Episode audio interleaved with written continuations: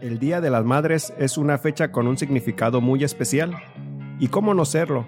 Las madres son seres amorosos que nos dan la vida, nos cuidan, quieren e incluso con los que compartimos células, como lo vimos en el especial del Día de las Madres. Por otro lado, el Día del Padre pasa desapercibido en muchas familias. No existen festivales para celebrarlo y para nuestra desgracia siempre es domingo. O sea, que no tenemos un día libre de trabajo para poder celebrar nuestro día. Incluso en las redes sociales nos han denostado con una infinidad de memes que hacen alusión a la supuesta poca importancia de los padres. Pero este está a punto de terminar. Hago un llamado a todos los padres a revelarnos para exigir que nuestro día también sea considerado como una fecha especial. En este episodio, dedicado a todos los padres que nos escuchan, proporcionaremos datos e información sobre el papel fundamental de los padres. En pocas palabras, vamos a darle los argumentos necesarios para comenzar la rebelión de los padres.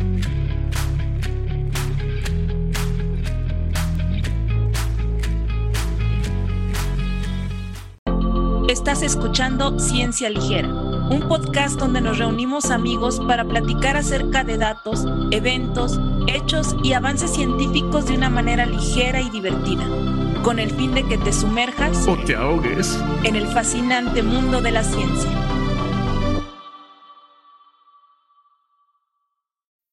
Bienvenidos nuevamente a Ciencia Ligera.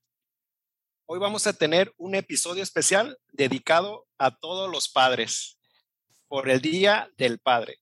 Y bueno, antes que nada quiero aprovechar para felicitar a mi papá, Ezequiel Cárdenas. Le mando un fuerte abrazo por, por su Día de, del Padre y a todos mis amigos que son padres también. Muchas felicidades a todos los papás. Felicidades a todos. Felicidades a todos los papás. Bueno, ahora vamos a tener este, vamos a hablar de, de algunos datos interesantes de, de, de, Día del Padre y vamos a empezar con un dato interesante, ay, puro interesante ahora. Todo es interesante. Todo es interesante. Pero el dato de por qué se celebra el Día del Padre, yo no lo conozco y por, por ahí Marcela. Tú eres el papá, ¿cómo puede ser posible que no sepas? no sé por qué se celebra el Día del Padre, la verdad. Bueno, para empezar, se celebra, de, bueno, se, se, hizo oficial, digamos, en, en Estados Unidos. Es el, el, país que lo hace oficial debido a que un, una, no sé cuántos años tenía, pero una mujer llamada Sonora Smart, que vivía en Virginia del Oeste, quiso o, convenció al gobierno de su pueblo en Virginia de que se hiciera el día 5 de julio, el día eh, oficial o el día para celebrar a los papás. Eso fue en 1908 y era porque su papá era un veterano de la guerra y falleció durante unas explosiones que ocurrieron en unas minas. Entonces, la manera de honrar a su padre, ella decidió que debería de haber un día de los padres, tal cual, en 1908. Pero Estados Unidos lo hizo oficial como el Día de las Padres hasta después, hasta 1910, más o menos. Ah, o sea, sí le hicieron caso. Sí. O sea, fue a raíz de ella. Sí, fue la que, ella, ella es la que se conoce, se llama Sonora Smart Dodd y vivió entre, los, entre el 1882 y 1978 y, y fue su idea conmemorar el Día del Padre en Estados Unidos. Pues, es, en, es, o sea, está padre, así. no, está, o sea, por el hecho, por lo que lo hizo, ¿no? Por, sí, sí, sí. por este, por, por el amor a su que papá su que padre, falleció claro. en las explosiones de unas minas. Y, pero en México sucedió mucho después. O sea, en México se celebraron los, los festejos hasta en la década de los 1950 y, y en las escuelas con los Ay, niños, ¿no? Más. Los maestros, yo creo que ay, también 50 años después empezamos a celebrar también el Día del Padre. Por querer hacer fiesta nomás, en realidad yo creo. Puede ser. Y oye, ¿y sabes si el Día de la Madre es, este, sucedió antes o después? El Día de la Madre, qué buena idea, qué buena pregunta acabas de hacer, Jair, qué barbaridad. pues justo no que me digas que traías ese dato, Marcelo. No, no, lo tengo en la cabeza. uh, fíjate que eso es lo más curioso. Yo hubiera supuesto que el Día de las Madres era primero, porque en nuestra cultura mexicana le damos más valor. valor, gracias, al Día de las Madres que al Día de los Padres. Pero la, el Día de las Madres ah, fue oficial en 1972 también en Estados Unidos. 1972, o sea, fue oficial sin, creo que como 60 años después de que el Día del Padre se hiciera oficial. 1972. O sea, mucho después. Sí. ¿Y, en México? En México no sé. Esa es una buena También por ahí, ¿no? A ver. No habían dicho. Ahorita lo buscamos, ahorita lo googleamos y les decimos los datos. ya, ya todo se puede googlear.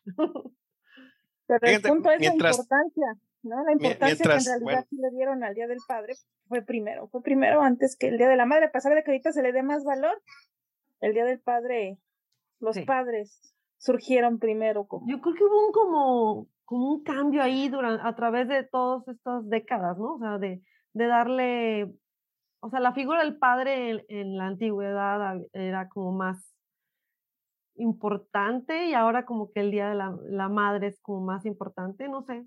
Sí, así como, como decimos en el intro, ¿no? Este, los padres hasta memes tenemos de que no importa el día del padre. Se me hace que han de haber votado y como las mujeres antes no votábamos, que dicen, ¿qué celebramos? ¿El, ¿Al papá o a la mamá? Y pues entonces nomás votaban hombres y decían que al papá. ¿Papá? Fíjate, de hecho también tengo así varios datos este, estadísticos de, de lo que, de los papás en general en México. Bueno, también algunos datos en Estados Unidos. Pero, por ejemplo, estos son datos basados en el censo, en el INEGI. Y entonces ellos tienen este, esta serie de, de, de estadísticas, o de, sí, de estadísticas sobre cuántos papás hay en México, cómo ha cambiado a través del tiempo y cómo es la diferencia de edades en los papás, etcétera, ¿no? Entonces, por ejemplo, en, en voy a hablar casi que hay dos, un censo que es el del 20, del 2017 y uno que es del 2020, que son como de los más recientes. Entonces, en el 2017 había 18 millones de hombres que eran papás. Y consideramos a papás como un hombre que tiene al menos una hija o hijo que vive en la misma casa. Así es como se considera un papá en, según INEGI.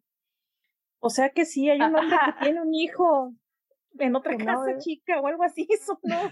Eso no cuenta. No, no, sí, sí cuenta.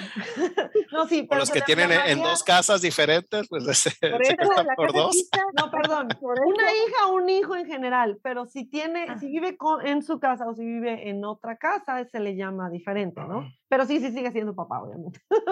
se llama papá residente o papá no residente.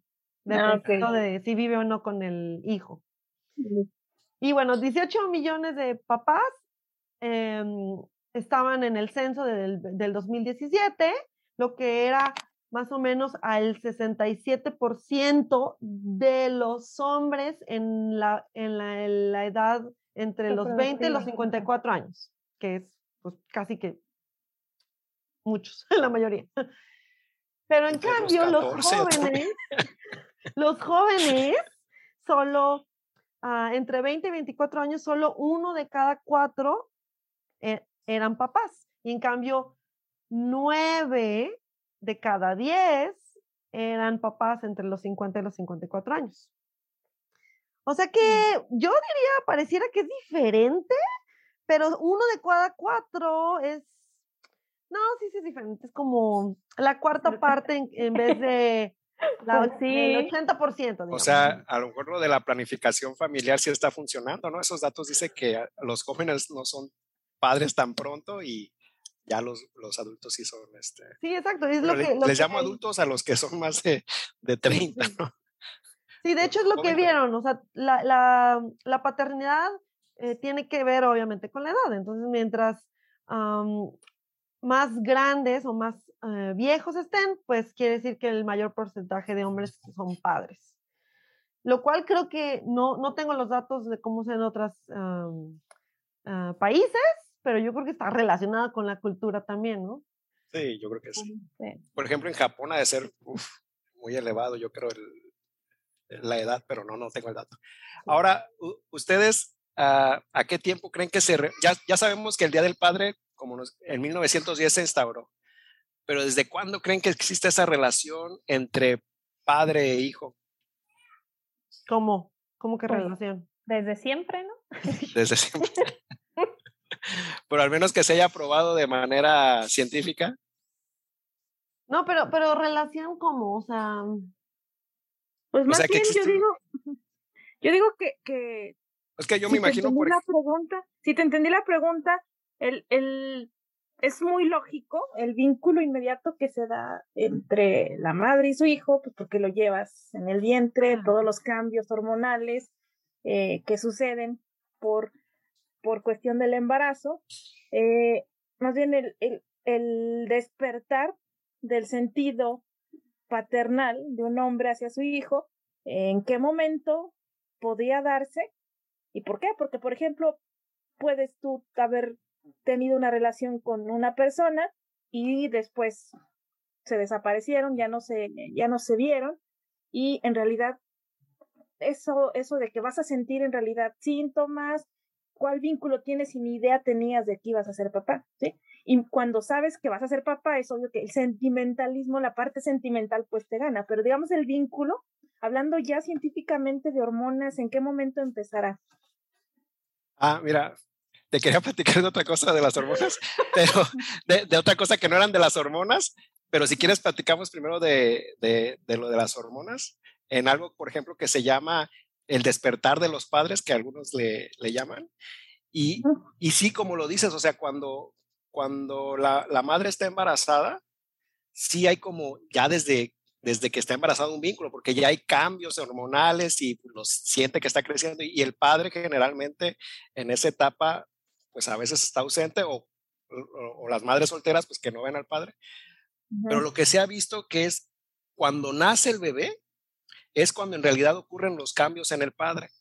O sea, antes no. Hicieron un estudio donde checaron niveles de hormonas de los padres y antes, eh, cuando estaba embarazada la, la madre, no había ningún cambio significativo en las hormonas de los padres. En cambio, cuando nace el bebé, sí hay un, desbalance de las hormonas de, los padres y le llaman este como el despertar de o el nacimiento de un padre, este cambio de, las hormonas. Uno de las más, eh, de las más evidentes es la, el cambio en la testosterona, que se ha visto que bajan los niveles de testosterona en los primeros, en los primeros meses de, después de que nació el bebé hasta aproximadamente los, los seis meses.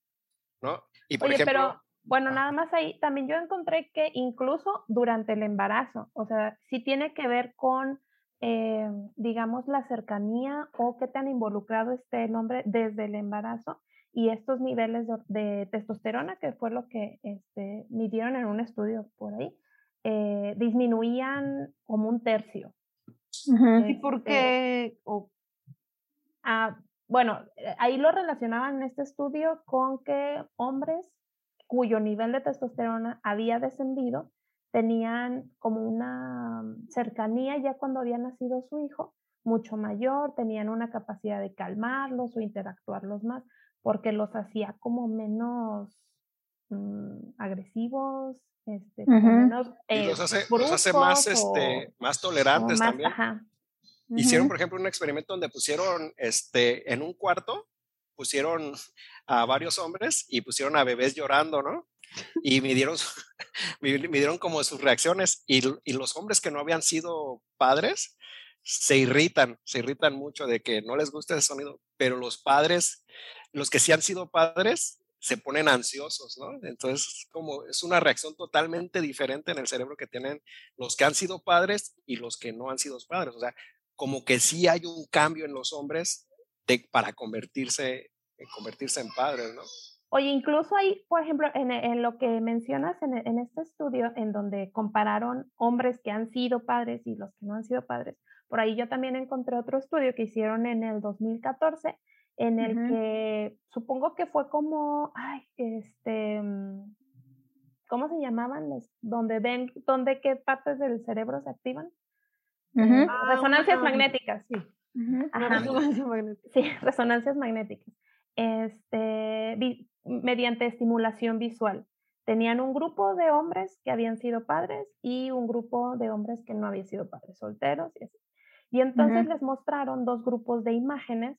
Eh, unos tenían contenidos sexuales y otros tenían este, bebés, o sea, eh, imágenes de bebés, infantiles, etcétera.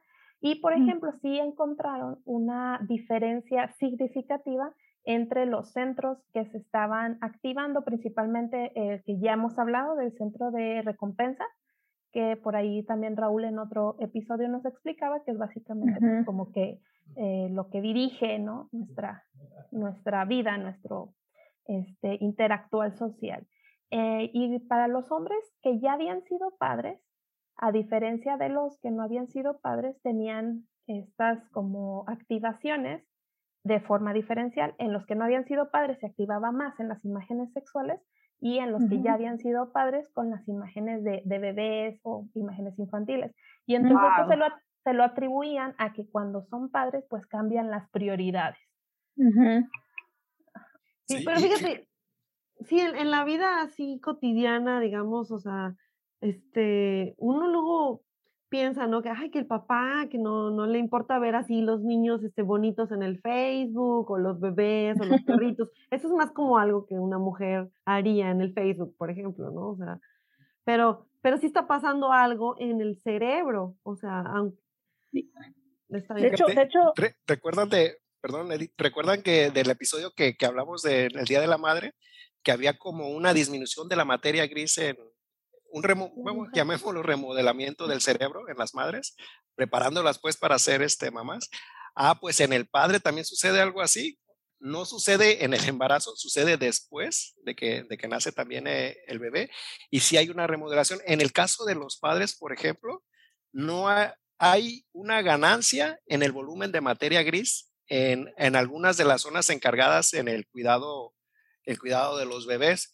Y una de estas, por ejemplo, es este, eh, hay un volumen en el hipotálamo, que es donde se producen las hormonas, entre ellas está la oxitocina, la, hormona del amor, la amígdala también, y que está relacionada con, con el sistema todo este emocional, el cuerpo estriado y corteza prefrontal lateral, que, que, tiene que ver con las acciones de emociones, la cognición, la conducta humana. E, ese, ese, esas partes del cerebro aumentan volumen en el hombre, pero también hay regiones en el cerebro que disminuyen.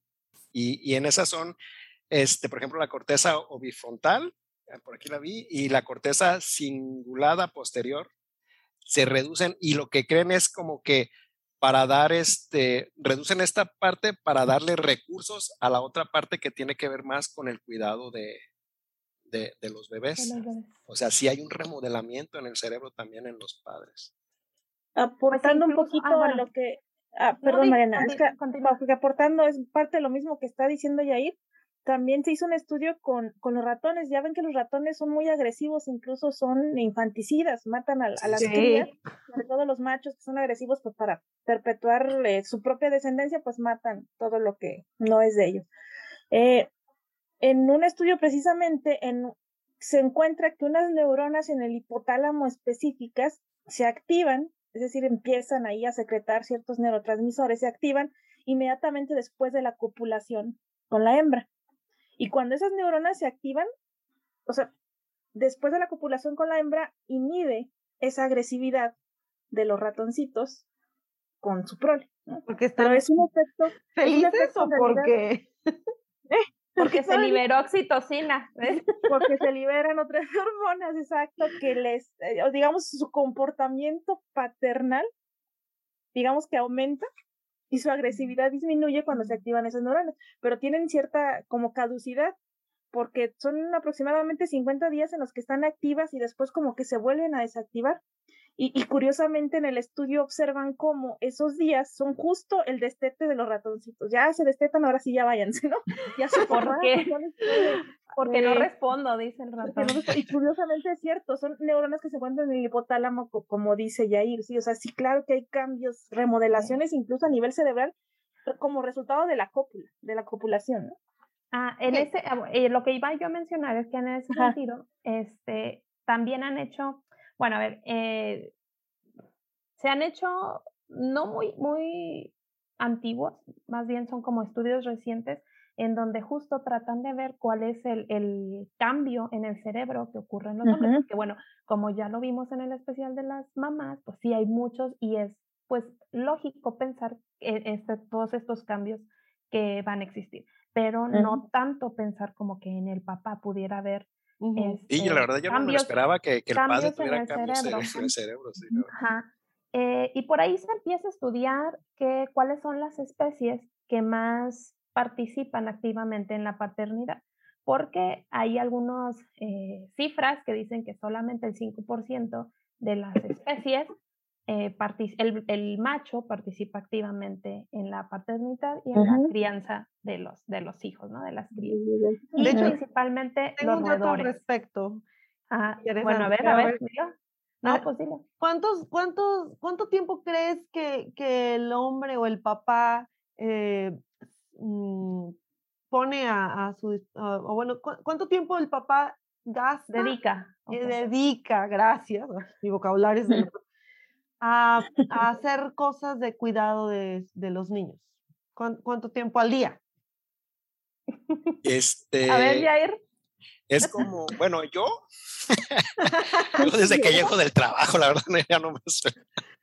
Yo sí me echo como unas cuatro o cinco horas, ¿no? Pero, ¿En serio? ¿Cuatro o cinco horas? Wow.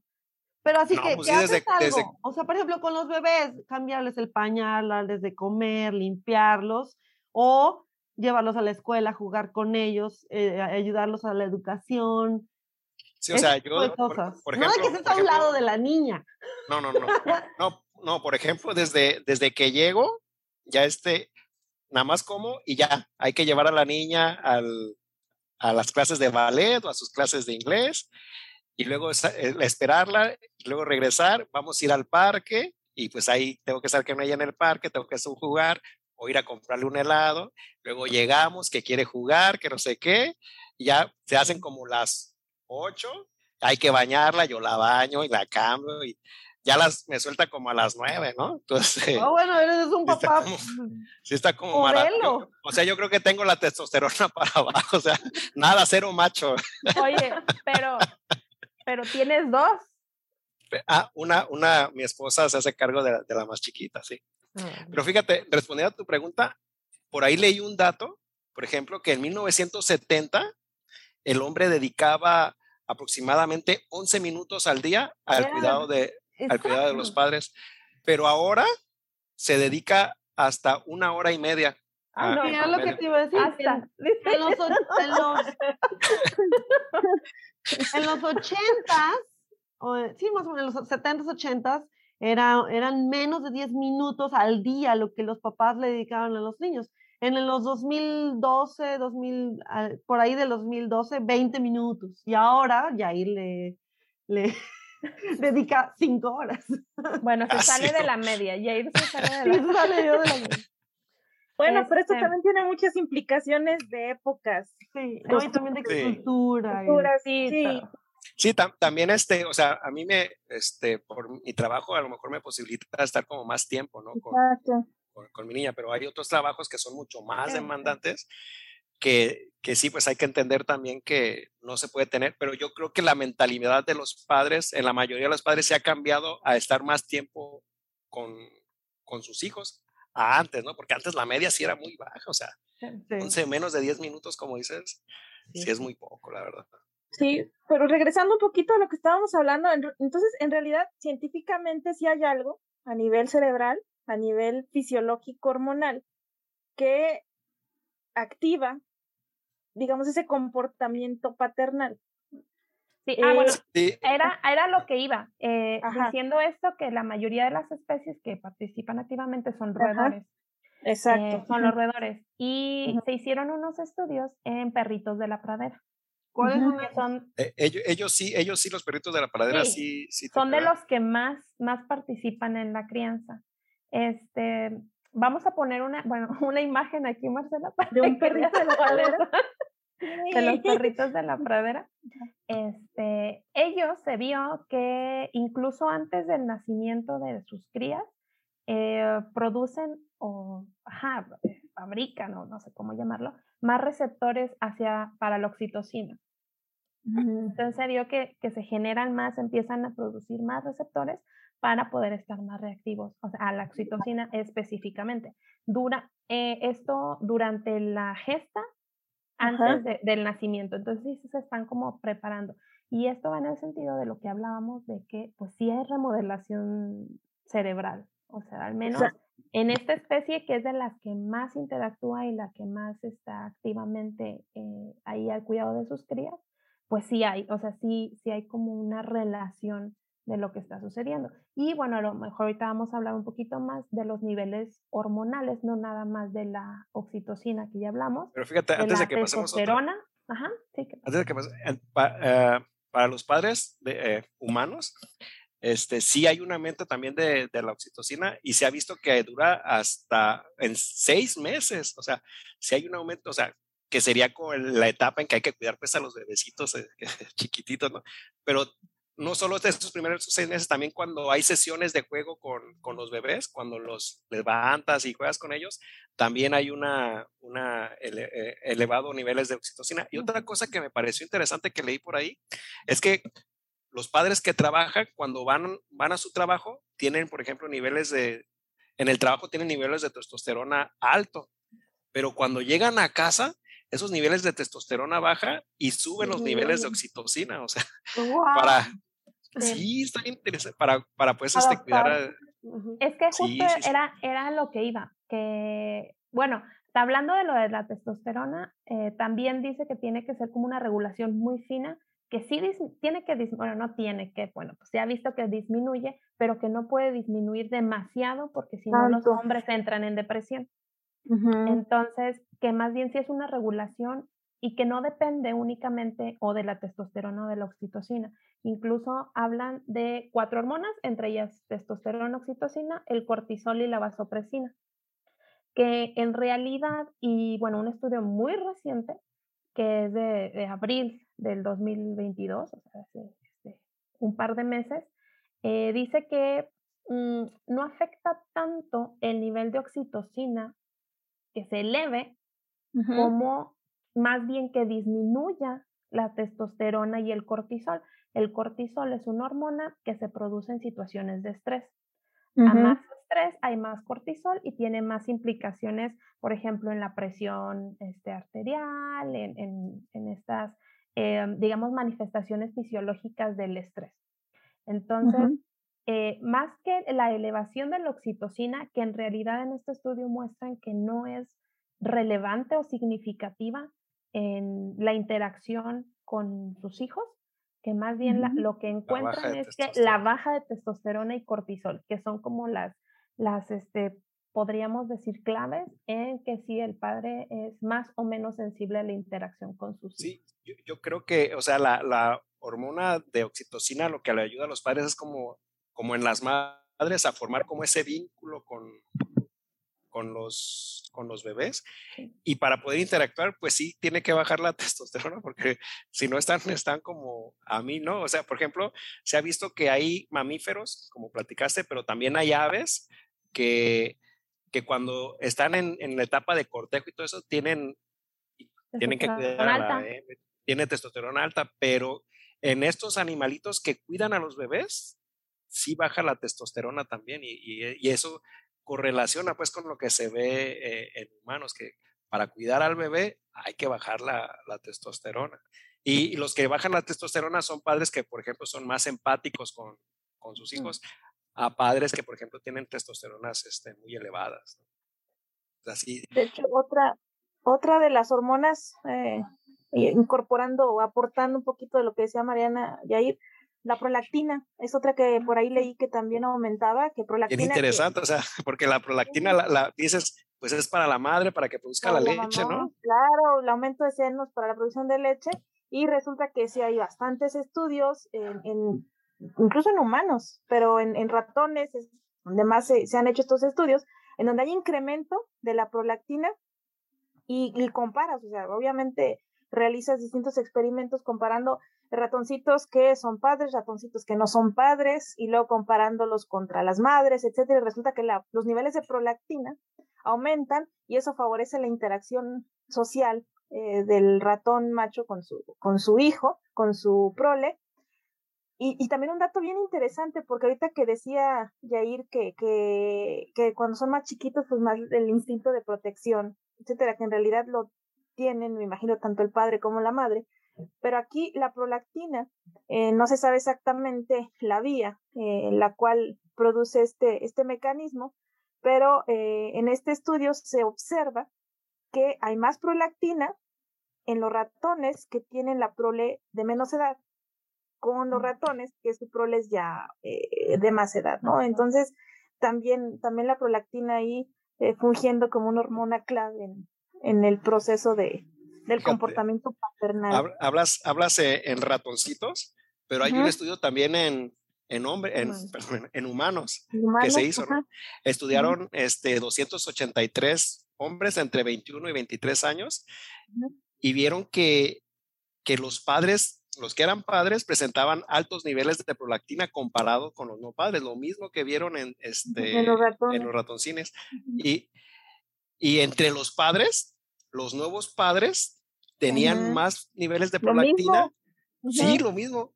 Que, que aquellos padres que tenían hijos de 4.5 años en adelante, por ejemplo. ¿No? Y bueno, esta, esta prolactina también se ha visto elevada en, en varios, en varios bichos que, que, en los que tienen un cuidado, donde el, padre está involucrado, por ejemplo, los lobos tienen prolactina elevada, el pingüino emperador los suricatos, creo que, son los, de la pradera, o son otros, no sé. unos que se llaman, ah, unos que se llaman titis, esos tienen niveles este, elevados eh, y es, coincide con los periodos de, de, cuidado de las crías, ¿no? Y no se sabía pues para humanos hasta este estudio que, que les comenté, entonces está, está interesante. Estos estudios pueden discernir de por qué se están produciendo estos cambios en las hormonas, porque puede eh, ¿es debido a la interacción con los hijos o con el, con el hijo o es debido a la interacción con la madre que está ya sea lactando, que tiene también, eh, tiene obviamente cambios hormonales? ¿Cómo puedes discernir de dónde viene la, yo creo, la señal? Que es la interacción con el hijo, porque hay otro estudio en que le hicieron a padres biológicos y padres adoptivos y vieron lo mismo. O sea, los niveles ah. hormonales también incrementan y el patrón hormonal este, se modifica, aunque sea biológico o que sea adoptivo. Ok. Y además, además este, porque eso significa que, que, la mamá no tiene que estar lactando, no tiene que estar, bueno, pero de todo, además, ni el proceso del embarazo, pues, exacto, porque siquiera estar involucrado en un proceso. Además, este, el, el, padre no tiene como esos cambios aunque esté, esté, en interacción con la madre, los días previos al, al, al, parto, y, pero es hasta que está el bebé, es cuando se ven los cambios, ¿no? No, pero yo pensaba algo así como feromonas, una cosa así como más de, ya, o sea, de, de que tuviera que estar, como cuando que tuviera que estar durante el embarazo o algo así. Sí, o sea, por no. el, eh, ok, no, es bueno, qué bueno que saber, ¿no? Porque... Es el estímulo, me imagino que es el estímulo tanto visual, físico, pero de feromonas también, porque eh, eso con el bebé. Ratones, con el bebé, Marcela. De hecho, en ratones, en el estudio que te digo que, que leí de que los ratones que son infanticidas, que, que matan a las crías, eh, parte de lo que, aparte de lo que se modifica en su cerebro, eh, mucho de lo que los detiene son las feromonas precisamente de los, de la prole lo que los, digamos, le inhibe ese instinto. Que luego dicen que los bebés huelen como a... Huelen a bebé. tienen un olor de bebé, ¿verdad? A bebé. A mí nunca me dio ese olor. Dicen, no, es que huele a bebé. Con mi bebé. Todavía, todavía huele a bebé. Y yo, pues es talco, es el color del talco. Yo digo, pero no sé si Mariana si sí tiene como un olor a bebé. Como a leche, a leche agria. siempre, eso sí, siempre. a que huelen. Pero eh, fíjate, ah, de, de, la prolactina, por ejemplo, pues como vimos en, en las mujeres, estimula la lactancia, y, pero tiene otras funciones, por ejemplo, promueve la ganancia de peso, inhibe la función reproductiva y responde a, a, la ansiedad. Entonces, si ven por ahí un papá nuevo, no le anden criticando el peso, por favor, porque tiene los niveles elevados de prolactina y, por eso también hay ganancia de peso. Comprendan a los padres gorditos que, que ven por ahí después del nacimiento del bebé. Pero no sé si alguien quiere hablar algo más de la prolactina, pero entonces con, con, esta, con esta idea de que los hombres también puedan que eleven sus niveles de, bueno, tenemos prolactina, pero elevar los niveles de prolactina cuando nace el bebé, luego queda la, la pregunta, entonces, eh, ¿los padres podrán producir leche como lo hacen las madres? Ah. A pues es una Por ejemplo, hay, hay, un, un, murciélago en, en Asia que es este, que come, bueno, no importa, come frutas, pero el, el macho amamanta a, las crías. ¿En serio? El acta. Ajá. ¿Es el único? ¿Es la única especie animal que hace eso? Es lo que, el único que leí, que encontré, pues, que, que hacía eso, ¿no? Pero ustedes qué creen, creen que el hombre pueda? Si estimulas las glándulas pues mamarias, supongo que sí. Me imagino que no nada más es la prolactina, es un conjunto de muchas hormonas, muchos mecanismos fisiológicos que, que redundan en, en, en, al final de cuentas, en la producción de leche. No creo. Yo a lo mejor no, leche, pero alguna, alguna secreción o algo. Alguna secreción, sí. Yo, yo no encontré como datos este, científicos, pero sí, por ejemplo, este. Ah, entonces no lo menciono. No, espérate. algunos datos de, del explorador Alexander Humboldt, que, bueno, es muy conocido. Él, él fue a, América del Sur. Él le daba leche a sus hijos, dice Entre todos sus viajes, y él pudo documentar al menos dos casos en, en, América del Sur, uno en Brasil y el otro no sé, no dicen qué parte, pero en América del Sur. Y uno, por ejemplo, fue un, un joven de 32 años que, su, que empezó a alimentar a su bebé de cinco meses porque la mamá se enfermó y no podía darle, ¿no? Ese fue uno de los casos. Otro caso fue un misionero brasileño que alimentó al bebé de su esposa cuando ésta ya tampoco podía. Y hace poco, este, en el 2002, en Sri Lanka se conoce de un caso de un hombre que, que alimentó a sus dos hijas eh, con leche paterna, este, después de que su esposa murió, murió, entonces ya no lo puede alimentar y el, y el padre fue, fue el que que las alimentó. Me surgen muchas, muchas preguntas al respecto. Sí, está, sí, está bien documentado eso, en realidad. pero fíjate, fíjate. Porque sí es una historia así. Pero fíjate, sí existen, sí existen hombres que han lactado, ¿no? O sea, ya. Bueno, pero porque los pones bajo un régimen hormonal. No, espérate. ¿O por qué? Por algunas, por algunas enfermedades. Por ejemplo, la, este, la prolactina sale de la glándula pituitaria y cuando hay, por ejemplo, hombres que tienen tumores en esta glándula, producen mucha prolactina y eso hace que genere secreciones eh, de, Es que es a lo que iba, o sea, tiene, tienen tejido mamario, tienen las hormonas, quizás es la regulación y así como dice este, Yair, que es como un eh, de, mm, desorden o alguna desregulación por alguna patología que pueda llevar sí, por ejemplo, también en, en, adolescentes, cuando ya ves que hay un cambio de hormonal ahí gigantesco, también hay cambios hormonales en, en prolactina y se ha visto que adolescentes, hombres adolescentes también han producido este, leche. Y hay otro caso, este, este, está un poquito más cruel, pero los, los prisioneros de, de los campos de concentración, como no les daban mucho alimento, el, empezaron a tener fallo, falla hepática porque por falta de nutrientes. Entonces, cuando los rescatan y ya les empiezan a dar de comer y todo, empiezan a producir leche.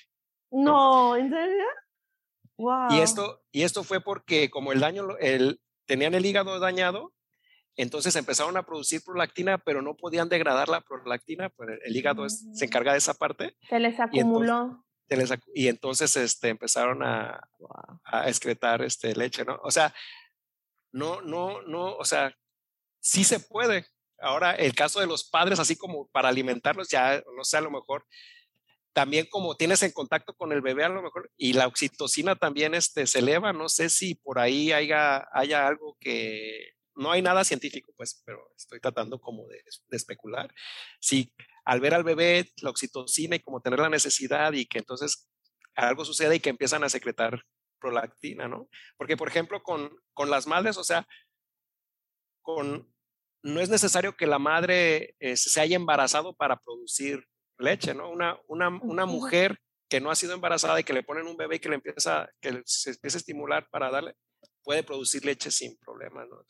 a mí no me suena tan descabellado que un hombre pueda, este, pero, pero así para alimentar dos hijas, o sea, se me hace como los volúmenes de leche que pueda un hombre producir, no creo que se comparen con.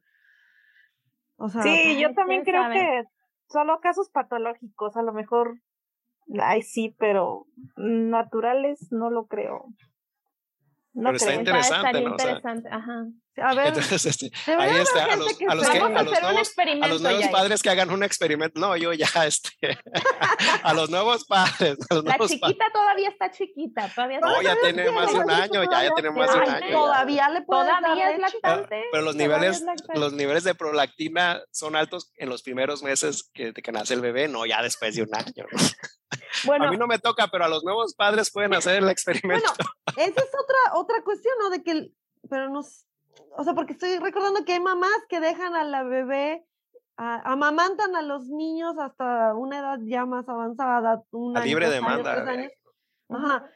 Pero es nada más porque para estar cerca de la mamá, yo no tengo la menor idea, o es para porque sí sale todavía leche. Entonces la mamá sigue, no, sí, sí, sale leche, claro que sale leche. Y de hecho, bueno, yo sé que no es este, eh, el episodio del Día de la Madre ya pasó, ¿verdad? Pero este, ya que hablamos de leche y de la pregunta de Marcela, la leche se va modificando. La, la, composición de la leche cuando un bebé es recién nacido, a que tiene un año, a que tiene dos, a que tiene cinco. De hecho, en el día. Es diferente. A, las diferentes horas del día, eso nos faltó cambia comentar, la pero a diferentes, a diferentes horas del día cambia la composición también. De... En la misma toma, o sea, ni siquiera en el, en el día, en la misma toma, o sea, que te pegas al bebé, la primer leche tiene diferentes componentes que la leche que te sale después y así. Entonces, este, sí, respondiendo a tu pregunta, Marcel. Oigan, y este, ahorita es bien interesante esta pregunta que hizo Yair porque se podría que un hombre eh, alimente o lacte eh, a los bebés, eh, pero vámonos a, a, datos bonitos y curiosos. En el caso de los animalitos que sí son capaces de dar a luz, que son los papás, los machos que dan a luz y no eh, las hembras las, que dan a luz. Yo pensé Por ejemplo, que, que, este mundo era la, la, la mujer da hijos, el papá se encarga del dinero, ¿no? No es así como puede... bueno, los animales, ¿qué, qué dinero pueden bueno, de la comida, güey. De la comida, provee, es el proveedor. No, pero por ejemplo las leonas en realidad son las que llevan la comida. Son las que llevan la comida. No, sí, o sea, el, el reino animal es tan fascinante que nos enseña un montón de cosas y aquí... Pues eh, no conocemos todo el reino animal. sí, no, pero como es, eh, no, que está muy bien, o sea, darse cuenta de irse al reino animal en general, no nada más nosotros y ver todos los ejemplos que hay de, de, comportamientos y demás para que se dé la gente una idea de cómo es la realidad, ¿no? Oye, Edith, pero ¿quién, ¿quién es entonces el que pare? Sí, por ejemplo, a mí, dato curioso y que está bien bonito, los caballitos de mar, ya ven oh. estos caballitos que están ahí, que, que pertenecen a un, a un filio en específico eh, de peces. Estos equinos, es el macho, ¿eh? Equinos, a los equinos. Equinos, equinos de mar. Ahorita les digo el, el, el, el signatiformes, ¿no? Son los signatiformes, pertenecen ahí este, los caballitos de mar. Bueno, estos caballitos de mar es el macho. Durante la cópula, la hembra le deposita los huevos, el macho los fertiliza y, ahí en su, en su bolsa, exacto, tiene una bolsa especial como los marsupiales, tiene un parecido a los marsupiales, tiene una bolsita y ahí incuba, ahí incuba los embriones, incuba ahí los huevos y obviamente es el papá el que da luz.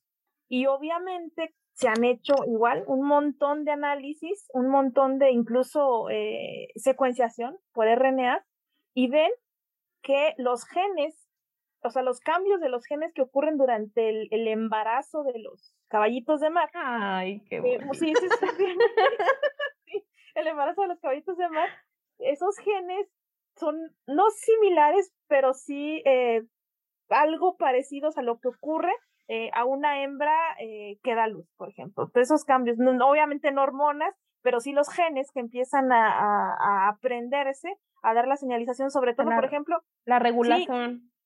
toda la regulación, sí, toda la regulación que, que hay a nivel de genes en estos caballitos de mar es muy similar a aquellas hembras, por ejemplo, mamíferos que dan a luz. Y un dato que, que me pareció eh, también bien interesante de estos genes de, de, de los caballitos de mar, hacerse toda esta secuenciación. Eh, y aparte de que son eh, muy similares, no sé si se pudiera explicar de algún modo el que a lo mejor son esos genes los que inducen la producción de hormonas en, en este en los hombres también no sé. Recuerdas algún gen así el, nombre de algún gen es como para mm, de algún gen en específico no pero fíjate que a mí me pareció bien interesante que el, el este dato pues igual no tiene nada que ver con la paternidad pero a mí me pareció bien interesante que el agua de mar pues no es estéril.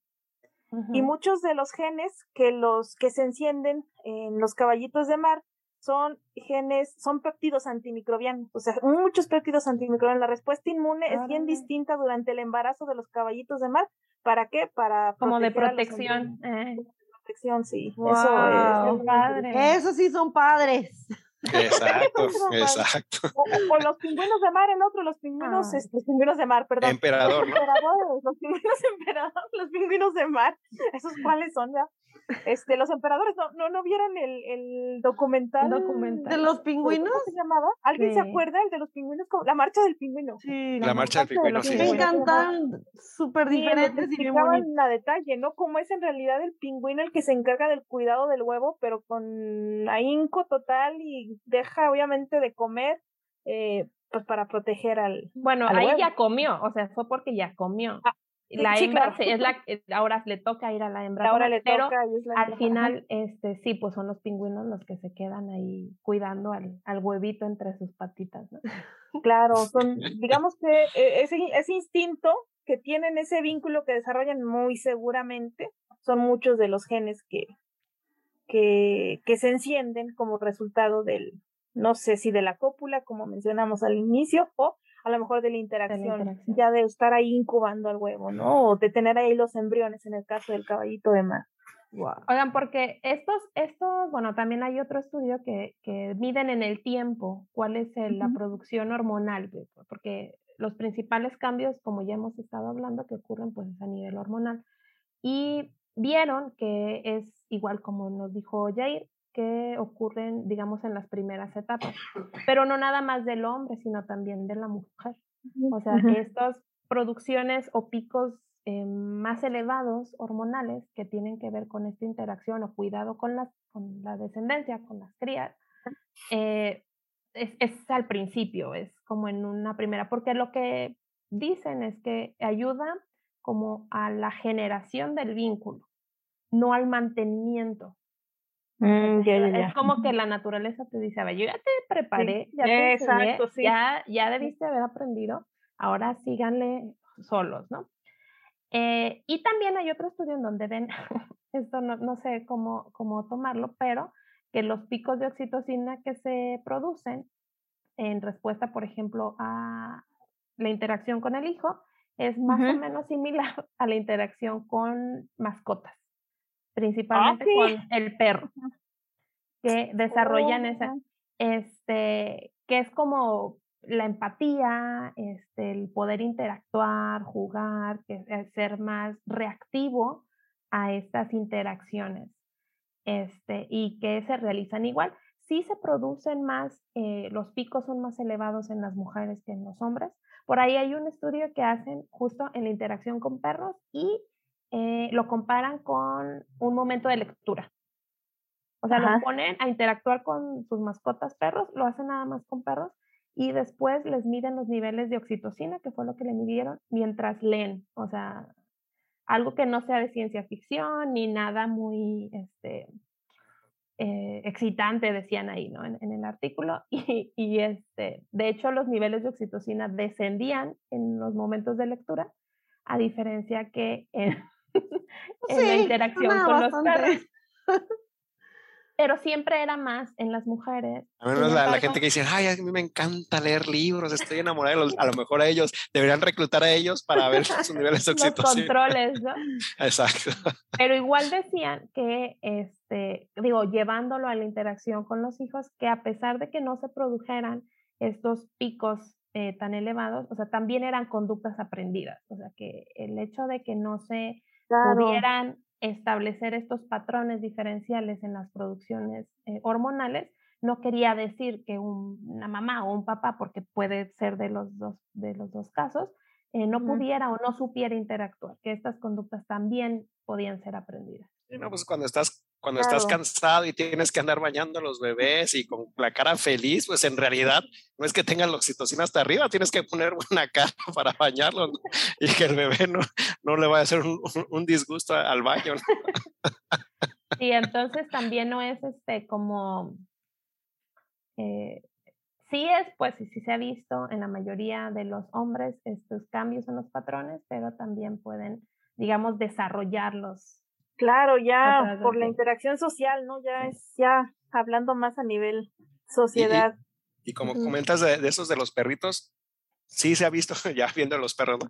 que hay también un aumento en el, en el dueño y un aumento en, el perro. En el perro. Y en el, en el caso de, de papá o mamá con el hijo, en el hijo también hay un, un elevado pico de, de, oxitocina y en los padres y en las madres también, o sea, es, es recíproco este, estos picos. ahorita, ahorita rápido me acordé, también leí por ahí, ese ni le iba a decir, pero me acordé que los monos, un mono, la especie era el, mono tití, me parece. Eh, me dio ah, sí, los titís aquí. Pues lo dijo Jay, ¿no? Sí, bueno, pero yo leí ahí un dato curioso de que eh, ojalá si fuera este también con los humanos, ¿no? Que la hembra como que era bien agotada tras el parto está harta de sus crías y así como que váyanse por allá, ¿no? Porque ya fue mucho el, parto, el agotamiento. Y que como el macho precisa, como los No, digo, como las imágenes de, de las perritas, ¿no? Que están así con los perritos ahí pegó así la cara de la pobre así como, sí, sí, Sálvenme. Pues, obvio. pues entiende, las pobres hembras dicen que las hembras como que el vínculo inmediato, en el caso de los monos, el vínculo inmediato es así como que más bien de hartazgo, ¿no? Las crías no y, inmediatamente el padre pues las empieza a cuidar, las empieza a cargar, o sea, se establece el vínculo con el papá de manera casi que inmediata y se ve que cuando les retiras, eh, por ejemplo, está el, el, la cría con su mamá, se la quitas y es, mides el estrés del monito.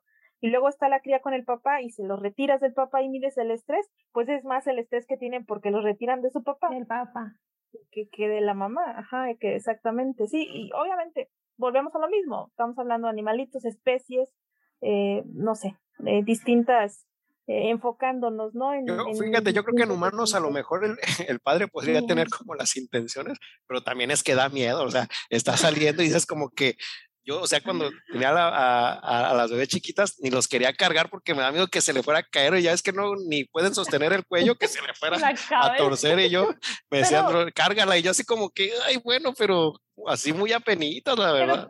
¿Pero por qué? ¿Porque tienes la idea que no eres capaz de hacerlo como ella? ¿O porque.? Pero oye. o sea, por miedo de agarrarla mal, de que, que, que se le vaya el cuellito. O sea, pero las mujeres es lo mismo. Sí, lo que también es, no sabes cargar un recién nacido. Ajá.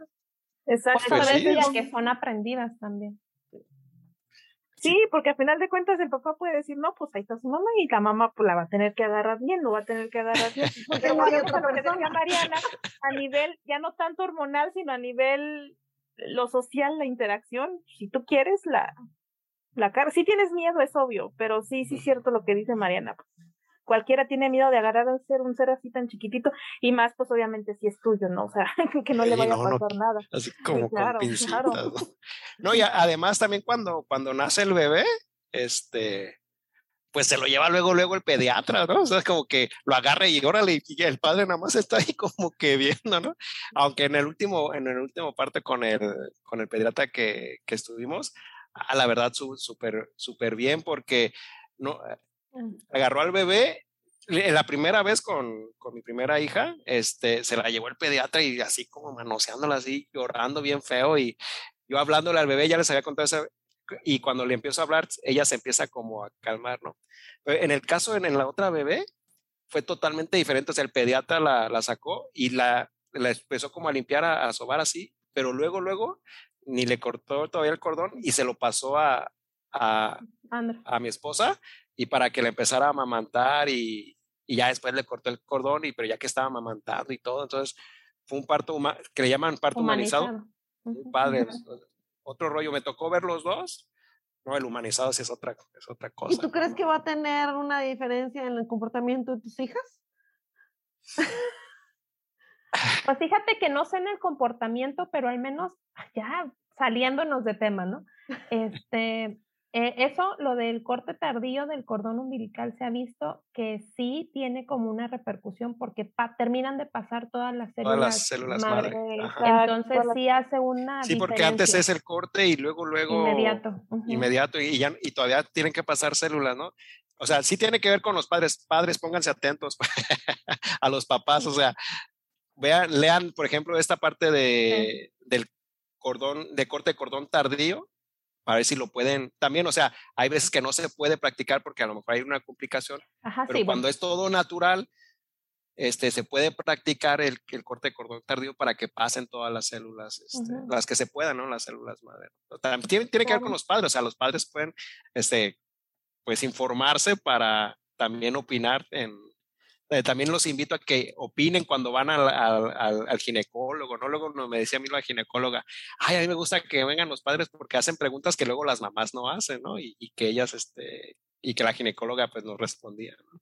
Entonces hay que involucrarse también desde, desde ya. Ah, y una cosa que también ya les había comentado antes, como padres, a veces se ve como se le siente como tonto estarle hablando como a la pancita, ¿no? De al bebé que aquí estoy, que hola, que no sé qué. Pero sí como dicen, los bebés ya en la pancita ya empiezan a escuchar y sí reconocen voces y a mí me tocó la suerte que sí reconoció mi voz cuando nació la bebé. Entonces, este, yo los invito a que sí le hablen a, a la pancita, aunque se vea medio, aunque sea en su casa ahí. Pero sí. pues es parte de lo, de lo que acabamos de mencionar, ¿no? Toda la parte social que lo pueden desarrollar de no esperarse hasta el nacimiento, sino antes involucrarse y supongo que sí tiene como alguna repercusión ya después en el nacimiento, o sea, estás, entre más involucrado estés durante el proceso, pues más lo claro. Que se involucren, no vayan a querer inyectarse prolactina o inyectarse hormonas. Oxitocina. Fíjate, hay un, hay, un estudio que, que, que, inyectaron, este, a padres les inyectaron oxitocina y sí vieron que, que se relacionaban más con los hijos y tenían periodos de tiempo más largos para jugar, ¿no? o este, intranasal. intranasal, exacto, exacto. Ahora la gente con prolactina ya los todos lactando. Sí, por eso, sí. Ya les va a tener cuidar a los niños prolactina, su coctelazo, ¿no? De prolactina, oxitocina, inhibidores de testosterona para que les puedan cuidar al niño. Y, ya que habían, a ver, bueno, Marcelo. No, nada más quería hacer una pregunta para discutir. A ver, pues échala. Entonces, ¿qué, ¿qué opinan acerca de, de que una, un niño nazca solo con una mamá, o sea, que sea mamá soltera o que tenga los dos papás, ¿cómo creen que eso? O sea, en general, pues sí sabemos que hay, ciertas diferencias, ¿no? De, de, traumas y demás, y que ah, tienen mejor ah, nivel de, de, calidad de vida o, o, les va mejor en la escuela cuando tienen los, los papá y mamá que cuando tienen solo la mamá. Uh, pero no es nada, o sea, son diferentes factores los que contribuyen, ¿no? Pero en realidad tener la mamá es suficiente para, para criar un hijo? Pues no sé si lo traigas ahí, que, que tú traes las, las estadísticas el día de hoy. bueno, ¿qué tal? Este, ¿Cuántas, cuántas familias este, este, únicamente mamá hay en México? ¿no? O sea, porque supongo que es muy alto, o sea, el, y que, porque a lo mejor sí también supongo yo, hay una diferencia en, por ejemplo, desde que el niño tiene conciencia que solo es mamá, a que este, ya tiene una conciencia, se va y ya no lo vuelve a ver. O sea, ya sí, es, es, diferente. Ya no es, o sea, no que no esté presente en la casa, o sea, sino que simplemente ya no lo vuelve a ver, ¿no? de, haber tenido una figura paterna a que desaparece la figura paterna. Sí, eso es, sí, yo supongo que debe ser diferente. sí, porque me imagino que cuando se retira el padre, cuando, o sea, cuando ya tiene conciencia y se retira el padre, hay, luego los, los, los, hijos empiezan a pensar que fue por culpa de ellos o algo hicieron mal, que por eso se fue el padre y sí les puede afectar. Yo creo que sí es diferente a que si desde chiquitos nacen sin una figura paterna. Para que no vayan por los cigarros, porque luego ya no vuelven. ¿no? o a Walmart, ¿no? yo creo que va más, lo que dices Marcela, yo creo que sí va más, retomamos otra vez el contexto social.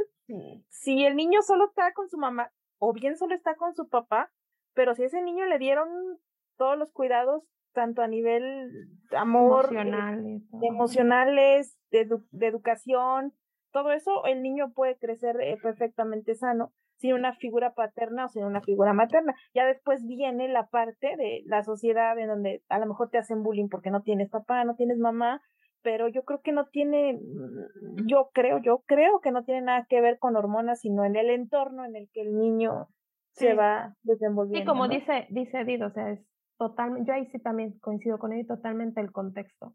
Sí.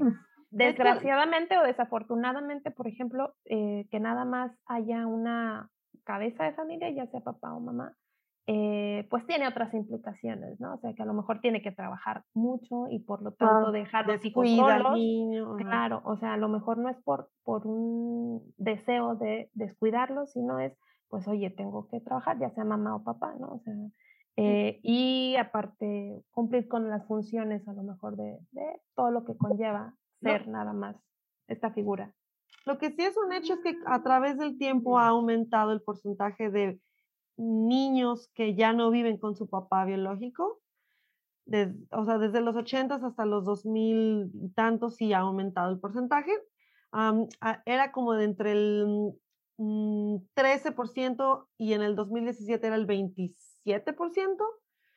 Y, y la otra cosa también que es un hecho es de que ah, creo que, no sé si es una conclusión, pero el niño que esté con una mamá, que esté solamente con una mamá, o que el niño viva solo con el papá, que en el caso de México solo es el 0.5% de papás solteros viviendo con niños, o de niños que viven con dos papás. En cualquiera de esas circunstancias el niño puede eh, desarrollarse normalmente y bien. O sea, no, ya sea mamá, papá o dos papás.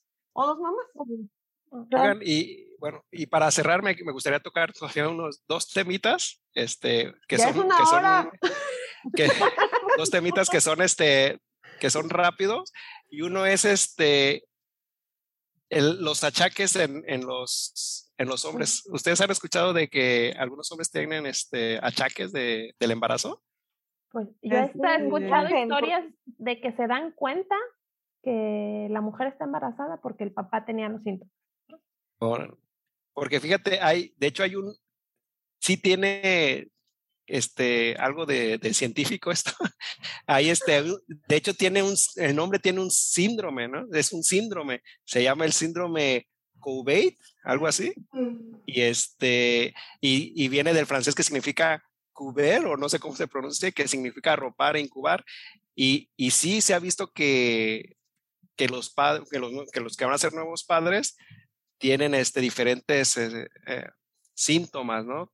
De, que también tienen las, las embarazadas. Y por ejemplo, hay culturas, hay culturas en las que cuando van a hacer el, el bebé, el padre empieza a hacer como una labor de, como una labor de parto y para decirle a los espíritus, sobre todo a la gente que él es el padre, y decirle a los espíritus también como engañarnos de que él, él es, eh, es, la madre y que deja a la madre en paz y que pueda tener un, un nacimiento seguro. Tranquilo, seguro.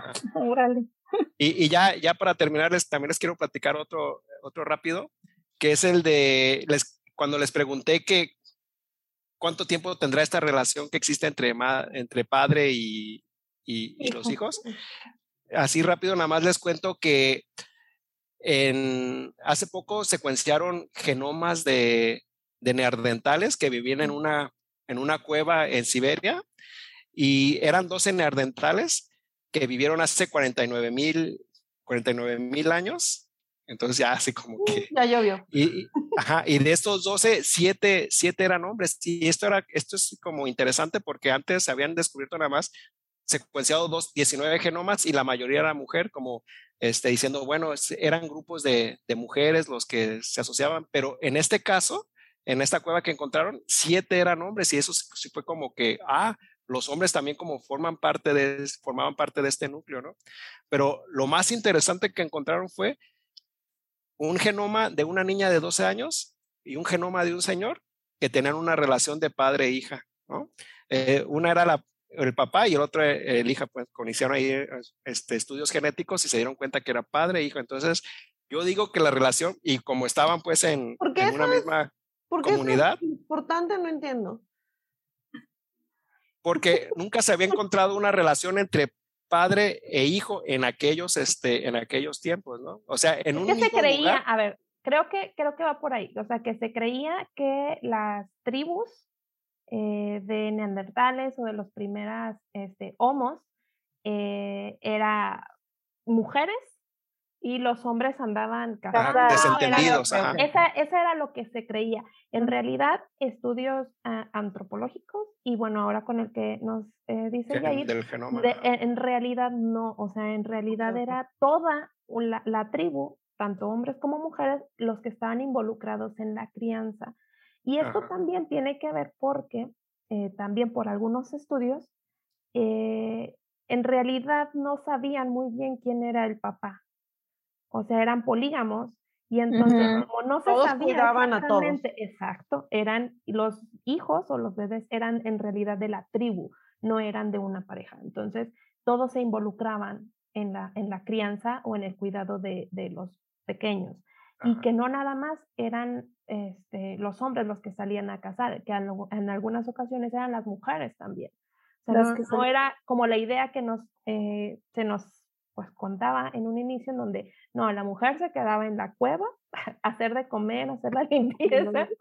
No, también salía a casa. Y es que, no eran también, recolectoras tampoco. en, los genomas que se habían recuperado antes, eran en grupos eran los de mujeres, pero ahora con esta nueva recolección de genomas se encontraron también un grupo de hombres, ¿no?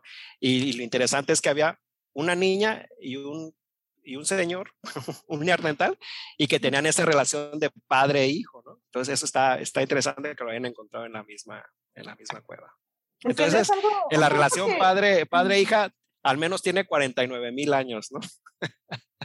No, pues, pues sí. yo creería que no es algo extraordinario, bueno, de imaginar pensando en que si ahorita vemos la relación incluso padre-hijos de los animales, y si retomamos un poco del episodio que vimos de evolución, pues todos evolucionamos de ancestros que igual tienen comportamientos.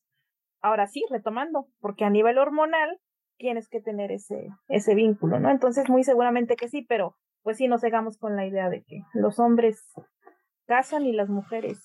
Pero eso lo podemos este, revisar cuando hagamos el de los homos. ¿Homos? Sí. Que queda, queda pendiente. De la evolución del hombre. Pues muy bien. Esperamos que les haya gustado este episodio especial del Día del Padre, eh, que lo hicimos con mucho cariño para nuestros papás, para el papá del equipo, que es Yair. Felicidades, Yair.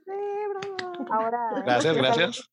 que es el Día del Padre. Felicidades para nuestros papás. Eh, y pues no se les olvide seguirnos, por favor, en nuestras redes, que alguien nos las recuerda, por favor. Ciencia pues y ligera.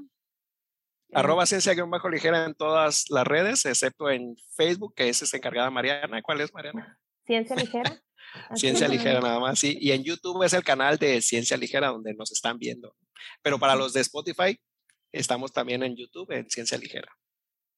Suscríbanse al canal porque ahí este, se salen más cosas, igual en Twitter, en Instagram, en Facebook. Denle like a todo. Tenemos ahí contenido variado. Muchas gracias por escucharnos, vernos el día de hoy. Hasta luego. Hasta luego. Bye.